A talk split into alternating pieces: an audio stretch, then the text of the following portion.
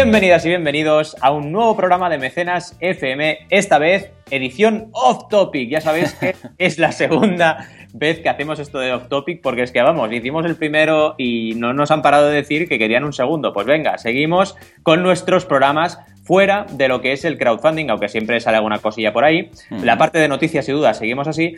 Y como ya sabéis, aquí estamos Joan Boluda, consultor de marketing online, y Valentía Concha, un servidor consultor de crowdfunding. ¿Qué tal, Joan? ¿Cómo enfrentamos este off topic? Muy bien, la verdad es que muy bien, después de haber recargado las pilas, este largo fin de semana, medio festivo, medio no festivo, y de lo que celebramos aquí, la mona de Pascua que, hacemos mm. por eh, la zona Cataluña, Valencia y tal, pues bien, relajado, una semana de estas medio cortas, ¿no? Porque no es entera, y muy bien, súper contento de valorar este off-topic. Me, gusta mucho hacer estos programas y nos consta que a los eh, oyentes también, porque hablamos de la realidad del día a día y no de un Microsoft, todo un vete a saber tú o de quién es eh, Apple o de no sé qué, sino de la realidad de un pequeño empresario, de alguien que tiene su SL montada y sobrevive en el día a día y tiene que lidiar con, los clientes y con los proyectos y, vamos, la realidad, porque está muy bien ver esos documentales de mira cómo lo hace esta, esta multinacional, mira cómo lo hace esta franquicia, mira, pero en muchas ocasiones, claro, el problema es que el que empieza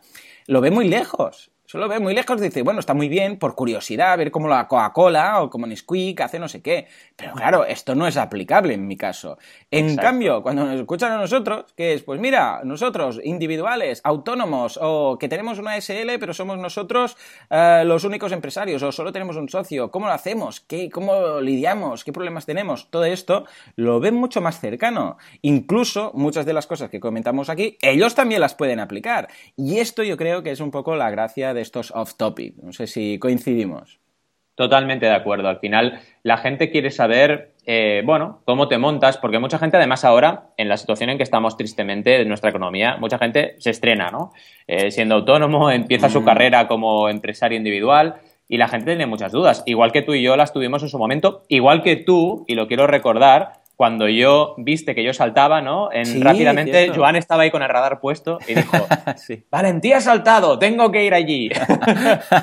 ya quedamos y hablamos y me dijiste, oye, ya sabes que puedes contar conmigo, ¿no? Y entre nosotros nos ayudamos, porque al final los emprendedores y las emprendedoras y todo, pues oye, eh, tenemos empatía por, por, los que empiezan porque hemos pasado por ahí. Y hay que comentarlo. Creo que es interesante estas sesiones de, de mecenas y bueno, la gente lo quiere, la gente lo tiene. Así tenemos que trabajar. Efectivamente, o sea que vamos, lo, veo muy bien. Estos temas van a ser muy curiosos. Además, eh, nos quedaron en el tintero algunos, o sea que, veremos. Pero antes, ¿qué hacemos? Hacemos un poco Empezamos, de, sí, dudas y tal, ¿no? Para que no deje de ser un mecenas FM, queríamos comentar una noticia que es bastante curiosa y bastante interesante y también podemos ligar con el off topic de hoy que es que las escuelas de negocio empiezan a enseñar crowdfunding en Canadá, oh, ¿vale? muy bien. Esto es lo que yo digo el efecto aguante, ¿no? Yo cuando empecé en el crowdfunding en el 2011, imaginaos, si ahora lo dicen mal, imaginaos como lo decían en el 2011, ¿no? Cofunfi, ¿pero qué es eso? ¿Eso qué es?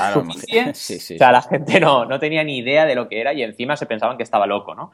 Eh, pero bueno, al cabo de los años, ya estamos en 2016, oye, la cosa cada vez va pintando más. Y la gente muchas veces me vuelve y me dice, oye, esto del crowdfunding, eh, oye, lo estoy oyendo en las noticias, lo estoy oyendo por todas partes. Oye, la verdad es que, o sea, seguid vuestro instinto. Si tenéis un instinto, si tenéis realmente una pasión, si veis algo que descubrís que os encanta, sobre todo, seguid vuestro instinto y segundo, tened paciencia, mucha mm. paciencia. Porque fijaos yo, después de cinco años, cuando estoy notando que esto está consolidando fuerte, ¿vale? Sí, sí, y la noticia esta es simplemente así de fácil. Una noticia que evidentemente he pillado de un medio canadiense, donde habla que las universidades están ya programando la asignatura de crowdfunding en sus programas. O sea, imaginaos esto en la oportunidad que es para un profesional del sector como yo. Es como, por ejemplo, en el caso de Joan, el marketing online también. Evidentemente ahora es un must en todas las escuelas, pero cuando empezó, pues no lo era. Y esto al final es importante porque la formación es una parte bastante interesante como, como, modelo, como parte de diversificar tus ingresos y aquí se abre una oportunidad en mi sector, que es el crowdfunding, para eh, cuando todas las universidades de aquí empiecen a replicar este, esta estrategia. ¿no? De hecho, ya sabéis que estoy de profesor en Elisaba, Elisaba ha sido de las pioneras y la semana que viene estoy, esta semana, perdón, estoy mañana en, en Blanquerna. O sea que al final eh, es importante que, que es otra universidad, es importante que tengáis presente este, este tema. ¿no? Y luego tenemos una duda de Inma que nos dice una cosa muy interesante, que es tengo un proyecto multimedia, con un libro, un mm. CD y otras cosas. ¿Es mejor hacer una campaña o dos? Ah, Yo aquí le contestaría un poco como friki, ¿no? Del crowdfunding diciendo, no me hagas un Bjork, ¿no? Porque, porque sí, sí, intentó hacer un proyecto multimedia que yo no sé qué, o sea, la gente yo creo que no entendió qué era, porque es que era muy complejo el proyecto. Tenía música, pero tenía también una parte docente, pero también tenía un libro, pero también tenía CDs, tenía descargas, era como una especie de mezcla de cosas y no funcionó. La gente no entendió qué era y la campaña funcionó fatal, tuvo que cancelarla, ¿no? Entonces, cuidado con los proyectos. Ya me encanta que ella tenga este instinto de decir, oye, ¿qué está pasando aquí? ¿Hago uno o dos proyectos? Porque ya al menos se lo plantea. La gente, venga, voy a hacer un proyecto que cuanta más recompensas haya, mejor. Y tengo que hacer un móvil, pero si vendo tazas y camisetas también va bien. No, hombre, no. O sea, simplifica y céntrate en tu proyecto. Y yo recomiendo, evidentemente, dos campañas. Haz una para el libro y otra para el CD, o al revés. Haz primero el CD, que igual es más lógico, y eh, pon un poco la, la base y luego haz un libro basado en el CD, porque en este caso me contaba ella hmm. que es una eh, autora de música que también sirve para relajarse, para eh, hacer algún tipo de yoga, es decir, que tiene mucha más por así decirlo, utilidad que escuchar un CD normal, ¿vale? Es un CD que tiene un fondo también. Entonces, claro, te da pie a generar productos alternativos o productos ampliados. Fantástico, pero ve por partes. Es decir, es muy diferente plantearte la producción de un CD que plantearte la operación claro, Claro, claro, claro. Entonces, ve por partes, estudia los costes y trabájalo así, ¿no? ¿Cómo lo ves, Joan? Lo veo estupendo, lo veo muy bien y como dices tú, lo más importante es que veo muy bien que lo haya visto. ¿eh? con tiempo, que he dicho, eh, esto quizás lo debería hacer junto o no, que esto es, vamos, eh, imprescindible y mucho mejor que no simplemente empezar a lo loco, ¿no? Y después decir, anda, pues si quizás hubiéramos debido simplificarlo, hacer dos o hacerlo de forma distinta. O sea que eso quiere decir que ya tiene buen ojo para estas cosas. Sí, sí, sí, totalmente. Estupendo. En fin, vamos con nuestra locura off topic del día de hoy, que será un poco loca. Y bueno, hemos preparado aquí unas preguntas que también os recomiendo que si tenéis que hacer unas preguntas vosotros, que después de estos off topics nos las hagáis, porque así haremos el off topic 3 con todas vuestras preguntas, ¿vale? Entonces, preguntarnos lo que queráis, ¿vale? En cualquier caso, la primera que tenemos preparada es ¿Qué hago para aumentar la facturación, Joan? ¿Qué, haces para aumentar la facturación? Muy bien. de todo. Esta pregunta sería, bueno, habría tantas formas por donde atacar, pero una de las cosas que hago, y esto lo he tenido en cuenta siempre, siempre, es diversificar. ¿eh? Diversificar eh, la cartera de productos. Esto es clave. ¿eh? ¿Por qué? Porque si dependes de una, ya sabes, de un único servicio o producto, entonces, ¿qué va a pasar? Que si falla eso, tienes, ahí tienes mucho riesgo. Entonces, ¿yo qué es lo que hago? En mi caso, por ejemplo, lo que hago es, por una parte, ofrezco mis servicios de consultoría. Por otra parte, ofrezco clases, lo que decíamos, clases a universidades, clases a empresas, etc. Y por otra parte, tengo los cursos, los, cursos que tengo en boluda.com barra cursos. Y entonces, esto, quieras que no, eh, es, eh, bueno, lo puedo llevar yo solo, por, de alguna forma, o sea, no, no quedo de alguna forma colapsado por el trabajo, tengo trabajo mucho, pero lo puedo llevar yo solo. Y esto permite que crezcan tres áreas de negocio por separado. Y eso, conjuntamente, evidentemente, ah, llega, consigue eh, de forma directa aumentar la facturación. Esto en cuanto a esta estrategia, pero también, evidentemente, deberíamos hablar de temas de, marketing, ¿no? Porque al, final, al fin y al cabo, para aumentar la facturación, lo clave está en tener más clientes o que los clientes tengan un producto que te deje más margen. Entonces, o que factures más con ese producto. Entonces, la clave está en la captación. Yo, en mi caso, sin ningún tipo de duda, veo que la, clave está en el marketing de contenidos, en crear contenido, crear mucho contenido. Este podcast es contenido. De aquí precisamente han venido algunos leads, algunos clientes. Y eso es facturación. El podcast que hago en boluda.com barra podcast también ah, lo tenéis, el de, marketing online, es contenido. Los tutoriales que hago en YouTube, como haces tú. Los eh, tutoriales que hago, bueno, los, eh, tutoriales escritos que hago en mi, en mi página web el fin de semana, boluda.com barra tutoriales. Todo eso es semilla, semilla semillas, semillas, semillas, algunas florecerán, algunas lo florecerán, pero hijo mío, es que si no plantas no vas a, no vas a recoger. O sea que yo baso un poco en esa doble estrategia. Por una parte, diversificar, y yo tengo esas tres grandes áreas de negocio, y por otra parte, crear contenido cada día. O sea, no hay día que mm. pase sin que yo deje de generar contenido. ¿Cómo, cómo lo ves? ¿Y qué haces tú en este caso? Totalmente, vamos, eh, primo hermano, ¿no? Se nota un poco que, estudiamos en la misma universidad, que además no solo compartimos universidad, pues claro, hay maneras de compartir esos años y maneras de compartir, y tú y yo pues estuvimos juntos todo el tiempo, ¿no? Y eso es importante, ¿no? Porque también no solo somos parecidos en manera de pensar y además, claro, hemos tenido la misma, la misma formación y claro, la diversificación yo la tenía muy clara. Y es la clave. Empiezas evidentemente por yo que soy más joven, emprendiendo que tú, pues empiezas evidentemente por aquello que crees que tienes mm, más, más filón, que en mi caso era la consultoría. Es decir, la gente que necesita, necesita saber cómo hacer campañas. Pues aquí estoy yo, ¿no? Que llevo desde el 2011 en esto. Y a partir de ahí vas creciendo. Y también, algo muy importante, cuando estéis en un sector nuevo como el mío, eh, leed mucho el sector. Vale, ahora justamente hoy comentamos lo de las escuelas. Mira, pues voy bien, porque si en, la, Canadá, en la universidad están haciendo crowdfunding, en España, en la universidad van a hacer crowdfunding, punto. O sea, es una cuestión de tiempo. Y ir un poquito trabajando tu marca personal, también algo muy importante, para, como decíamos al principio también, después de esta noticia, reflexionando, que seas el referente, ¿vale? y aunque no seas el referente porque haya más, tampoco pasa nada si hay competencias. Si hay competencias, que hay mercado. Pero como mínimo que te tengan en mente y digan, oye, voy a llamar a este, a este y al otro, ¿vale? Es importante. Y ahí lo ligo con lo que decías de generar contenido, diversificar. Yo también tengo tres áreas de negocio, evidentemente. Los eventos es una, la formación es otra y la consultoría es otra.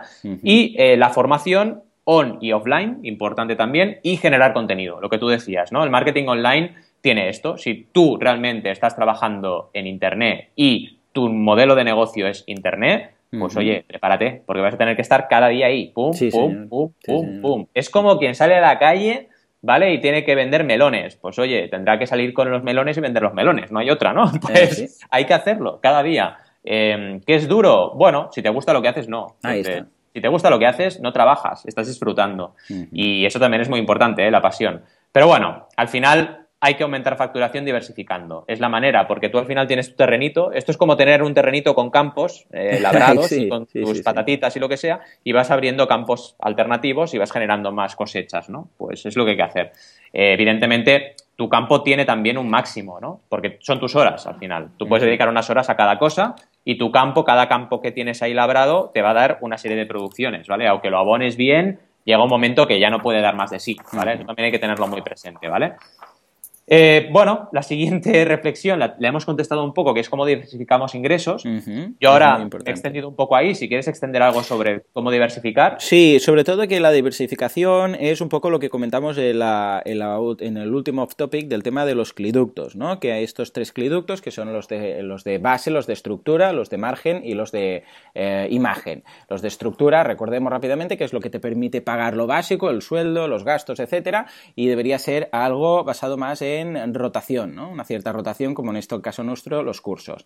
Los de margen son los que te dan más margen, que te dan más eh, ingresos, que te dejan más eh, beneficio, por decirlo así. En este caso, las consultorías. ¿Por qué? Porque es algo más especializado, algo más de tú a tú. Eh, una clase tú la grabas y la pueden ver 8 personas o 80, pero una consultoría por Skype, solamente una persona y estás poniendo tu tiempo en cada consultoría que haces. Es normal. Sería el menú de un restaurante versus la carta de un restaurante. Y por otra parte, las de imagen, lo que decíamos ahora, de ir, aunque no te salga cuenta mucho, por decirlo así, que, que el costo de oportunidad sea mayor, haciendo otras cosas, ir a dar charlas, ir a dar formación, ir a universidades, ir a eventos. Todo esto hace que estos, eh, cobrando de un poco de, los tres sitios, eh, tengas eh, una cartera de clientes muy estable, porque en realidad, esto lo importante es, ¿por qué se hace todo esto? Porque si en algún momento algo cambia, algo pasa, no puedes viajar por cualquier cosa, entonces mm. te quedan dos. Si, yo qué sé, los cursos, pues ves que van a menos porque, yo qué sé, te ha salido competencia o vete a saber qué, te quedan dos. Si la consultoría no la puedes hacer porque, por cualquier cosa, porque tienes que, yo qué sé, viajar, imagínate que te pillas una semana o un mes de vacaciones, eso es que tienes esa suerte, o cualquier mm. otra cosa, por lo que sea, no puedes hacer eso, te van a quedar esas otras dos. Es, muy, es más difícil, o incluso en general, como crisis. Imagínate que hay una gran crisis global y la gente deja de tener dinero para pagar las consultorías. Bueno, pueden hacer los cursos, que son mucho más económicos. Entonces, esa es la gracia de la diversificación, que en momentos de crisis, es decir, en momentos de cambio, porque ya sabemos que crisis es cambio, uno de los tres o dos de los tres o de las varias áreas de negocio que tienes sigan tirando. Porque, claro, pensar que tener algo estático y eh, que cuando cambie algo mm, no te va a pasar nada es, vamos, de inocentes, ¿eh?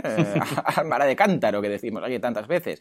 Si tú juegas todo a una única eh, carta, porque podrías decir, no, no, no, yo ni cursos, ni charlas, ni nada, yo únicamente las consultorías. ¿Por qué? Porque es lo que más dinero me da y es lo que mejor se me da y no sé qué. Bueno, bueno, eh, pues empieza a temblar el día que haya, por ejemplo, crisis o que pase cualquier cosa que haga que esas consultorías ya no funcionen. Porque si era tu única carta, eran tus únicos ingresos. O sea que lo importante aquí está, sobre todo, no pensarlo en diversificar por ahora, sino por lo que pueda pasar. Eso es lo clave. Correcto. Al final, la diversificación no solo te otorga crecimiento en facturación, que es un poco la reflexión que hacíamos eh, al hilo de la primera pregunta, sino que además te aporta seguridad. Y esto quizás en los tiempos que corren es mucho más importante. ¿no? Y también ligado con eso, la reflexión que queríamos comentar ahora es, ¿invertimos en otros proyectos tiempo o dinero? Y yo aquí añado, bueno, aquí eh, hago mi aportación y por supuesto que sí. Es decir, eh, tienes un montón de eh, oportunidades que van saliendo en tu día a día y cuanto más te mueves, más oportunidades hay. Y hace poquito, eh, la verdad es que tuve una muy grata noticia porque estuve reunido con unos emprendedores muy jóvenes que están trabajando creando algo relacionado con el crowdfunding y de entrada lo vi muy claro, les dije, oye chicos, mmm, contad conmigo. Y claro, ellos encantados, con un perfil que les faltaba, les complementaba con mi experiencia, genial, ¿no?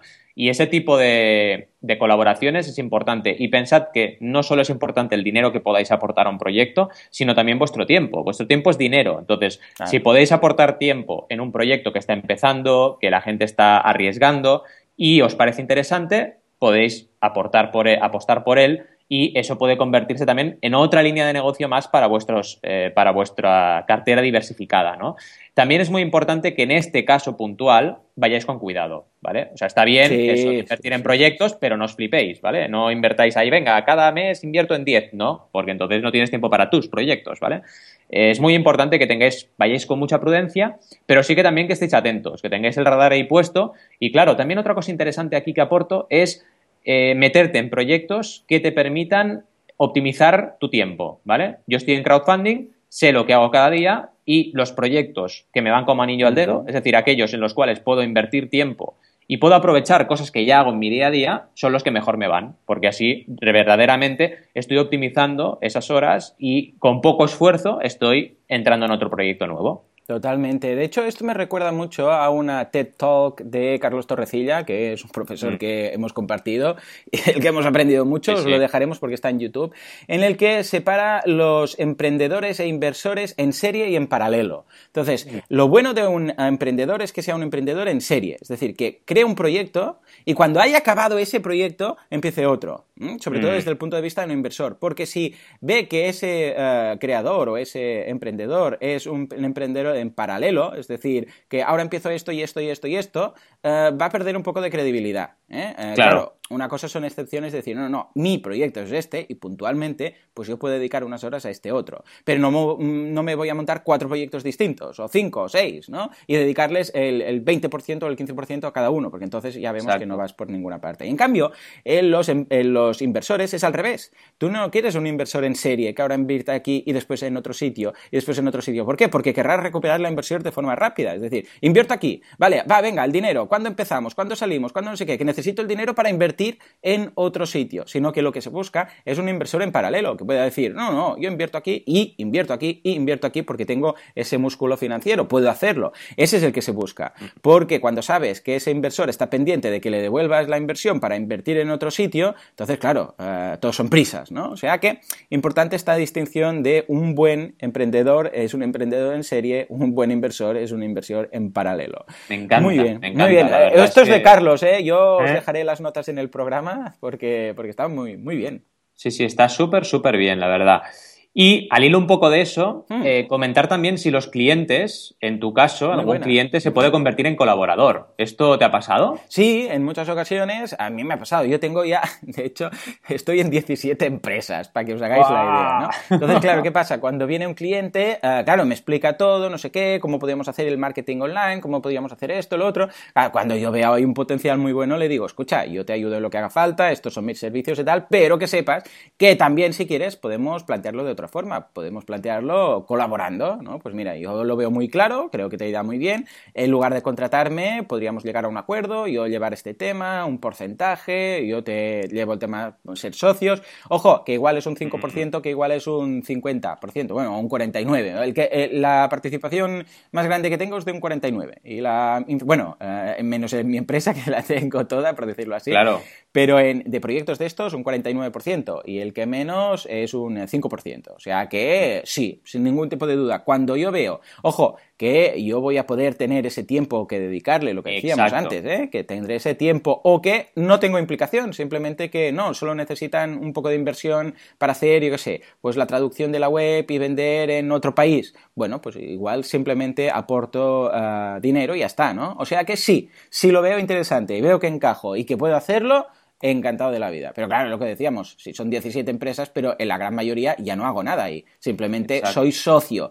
Y quizás les monté la web, quizás les monté la estrategia de marketing online y ahora simplemente soy socio. Y cuando me necesiten, ahí me tienen. Pero no estoy ahí cada día, faltaría más, claro. Exacto, exacto. No, yo la verdad es que sigo la misma estrategia y, es interesante que tengáis ese radar puesto, ¿vale? Porque al final eh, hay proyectos que además yo recomiendo también que sigáis no solo vuestra cabeza, sino también vuestro, vuestro instinto, ¿no? Y incluso también vuestra pasión, ¿no? Porque también es bonito participar en proyectos no solo buscando un retorno de una salida del inversor que se dice, ¿no? De multiplicar por dos, por tres, por cuatro tu participación, sino también participar en proyectos que os llenen, ¿no? Y eso ah, también es bonito.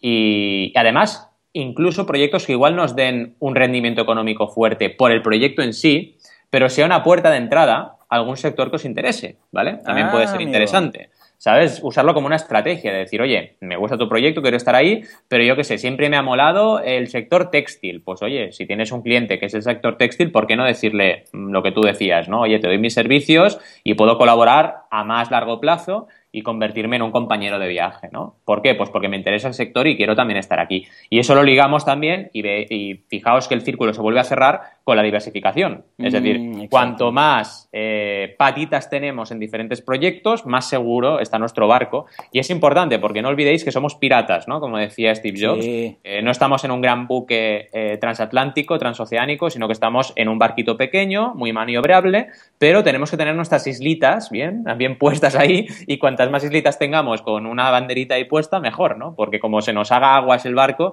tenemos que ir a descansar en algún lado, ¿no? Y es importante, es muy importante. Y bueno, seguimos con otra pregunta que es de estas maravillosa, es de lo más bonito que hay. ¿Cómo controlas la facturación? Súper divertido. Súper divertido, es la parte que más nos gusta a nosotros, sí, sí. No, a ver, eh, cada uno tiene su manera, ¿no? Mm. Yo soy de la antigua escuela, yo trabajo mucho con hojas de cálculo, pero hay programas por ahí que además, Joan, seguro que nos vas a decir 200.000 programas por ahí que son brutales. Hay tantos y cada vez descubro más y más chulos y más nuevos y que, me lo facilitan más. Yo, yo trabajo concretamente, trabajo con Free Agent, lo hemos comentado aquí en alguna ocasión en el, en el programa, porque hicieron también su campaña que recaptaron un millón de libras con lo que muy bien lo hicieron, pero por equity, ¿eh? no, era de recompensa y está genial. ¿Qué te permite? Bueno, es una aplicación web que tú vas, entras tus datos, entras los datos de tu cliente eh, o de tus clientes y simplemente eh, sacas las facturas. La gracia y la diferencia de hacerlo que en una hoja de cálculo es que también te permite las, las facturas recurrentes. Entonces tú le dices, mira, cada día uno quiero que a todos estos clientes les mandes la factura, la generes, les mandes el PDF y ya está. Y ya está, y te olvidas. No tienes que estar yo me acuerdo una empresa que estuve que la, chica que hacía la captación, que también era la secretaria, estaba los dos primeros días de cada mes haciendo facturas. Era un engorro. Cuando esto se puede automatizar perfectamente. Entonces, claro, yo al mis servicios ser eh, recurrentes, porque una consultoría de marketing online es recurrente, no es como una campaña de crowdfunding que se hace una puntual, pues entonces lo hago así. También para mis cursos, muchas empresas que me piden la factura de los cursos. Entonces es muy cómodo simplemente decirle cada día tal envía la factura a esta gente y ya está.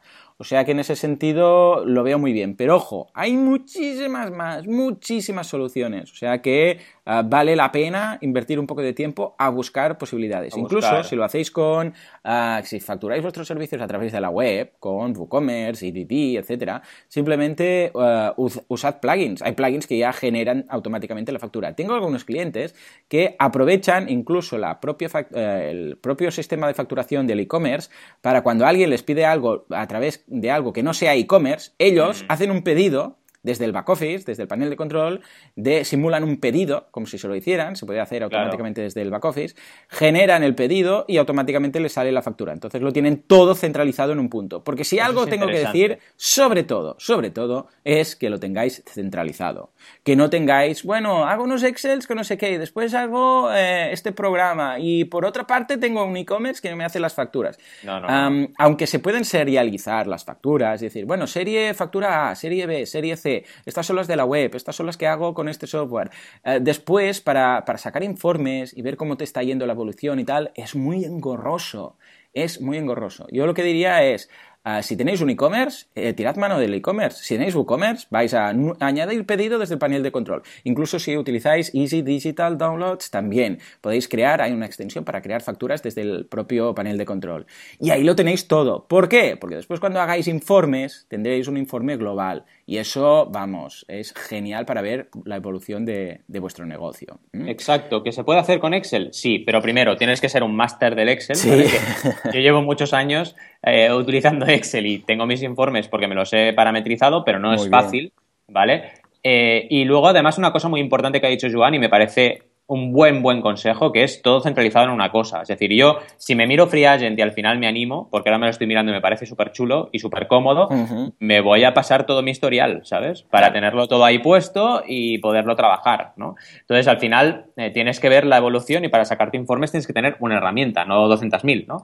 Y si tu modelo de negocio, como decía, es 90% tu e-commerce, pues oye, hazlo desde el panel de control del e-commerce, totalmente de acuerdo. Al final tienes que pensar muy bien antes pero intentad que la facturación os quite poco tiempo, ¿vale? Y concentraos en lo importante, ¿vale? Que es en mm. dar servicio a vuestros clientes y en seguir moviendo la rueda, ¿no? Porque la facturación, si tienes, como decías el ejemplo de esta chica, dos días al mes dedicados solo a facturar, madre mía, 48 horas que pierdes de hacer otras cosas mucho más productivas, ¿no?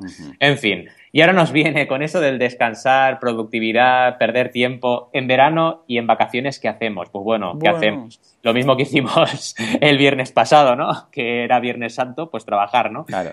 Cuesta bastante, cuesta bastante frenar y no solo en vacaciones, cuesta bastante eh, también frenar en fin de semana. Yo la discusión más fuerte que tengo con mi mujer es eh, de discusión, no discutimos, ¿no? Pero aquello que dices, la, ay, la reprimenda, ¿no? Es la de, hostia, cada vez que te digo cuando vamos a hacer vacaciones me pones cara, ¿no? Siempre le pongo cara, ¿no? ¿Por qué? Porque siempre que me dice, vámonos de vacaciones, en plan, hostia, ahora tengo que frenar, si estoy aquí a tope, ¿no?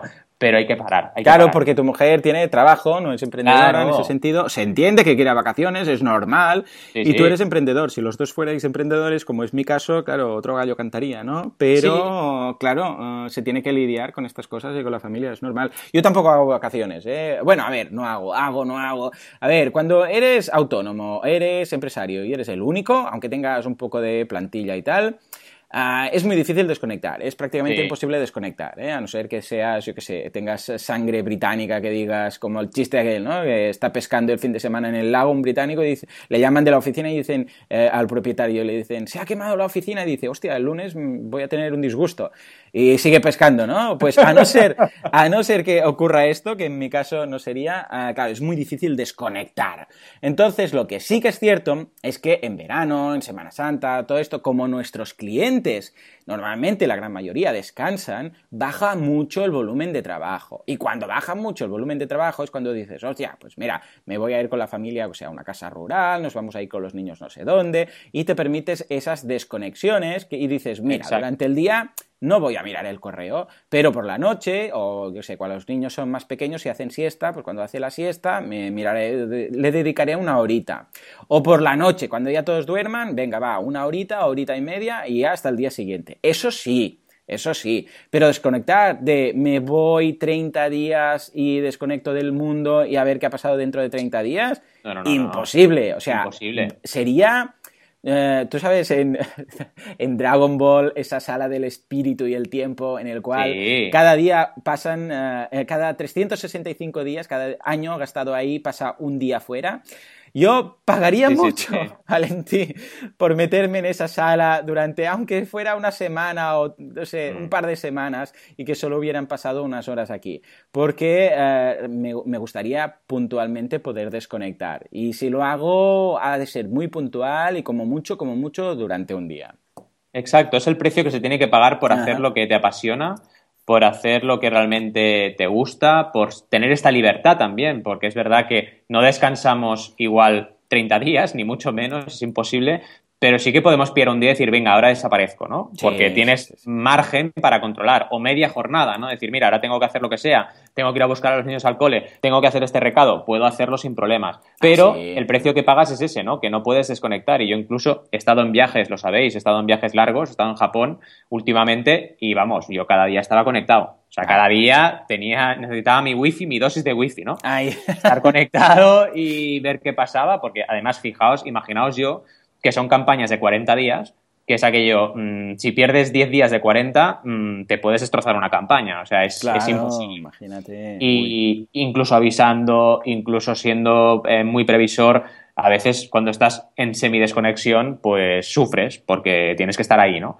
Pero bueno, en cualquier caso, sarna con gusto no pica y lo más mm. importante es que nos gusta lo que hacemos y eh, creo que es algo bastante habitual en todo Totalmente. el mundo. Lo que sí os recomiendo es que en algún momento u otro frenéis, ¿vale? Porque también llega un momento que si no puedes explotar y el cuerpo avisa mm, dos o tres veces, pero no avisa cuatro, ¿sabes? Entonces hay un momento que eh, tenéis que frenar un poco y a lo mejor el ritmo no es cuestión de bajar de 100 a 0, pero sí bajar un poco el ritmo. Lo que decías, aprovechar momentos ahora eh, que ha acabado de pasar la Semana Santa, que la gente está un poco más frenada, pues tú también aprovechar y frenar. No, no seguir con la inercia, ¿no? Y decir, ahora que todo el mundo está descansando, yo sigo trabajando 14 horas. No, frena un poco, ¿sabes? Trabaja 8 en lugar de 14, ¿no? Pero bueno, es importante. En fin, hemos tenido un off topic, nos hemos divertido mucho haciéndolo, así que esperamos que vosotros también estéis súper, súper eh, encantados con estos mecenas FM diferentes. Os animamos a que nos hagáis preguntas, os animamos también, sobre todo, a que visitáis, lo tenemos que decir, crowdays.com, porque ya estamos a tope con la edición de Barcelona, que será el 12-13 de mayo, ya podéis comprar vuestras entradas, y luego haremos Valencia. Al final, primero hacemos Barcelona, luego Valencia, y luego Bilbao y Madrid, ¿vale? De estas cuatro que vamos a plantear. Hemos tenido que trazar la edición de Valencia, ¿por qué? Pues porque entre Semana Santa, entre las fallas, etcétera, era muy complicado hacerlo tan precipitado. Entonces hemos decidido primero Barcelona, que ya es una plaza que conocemos, y a partir de ahí vamos a ir aumentando, ¿no?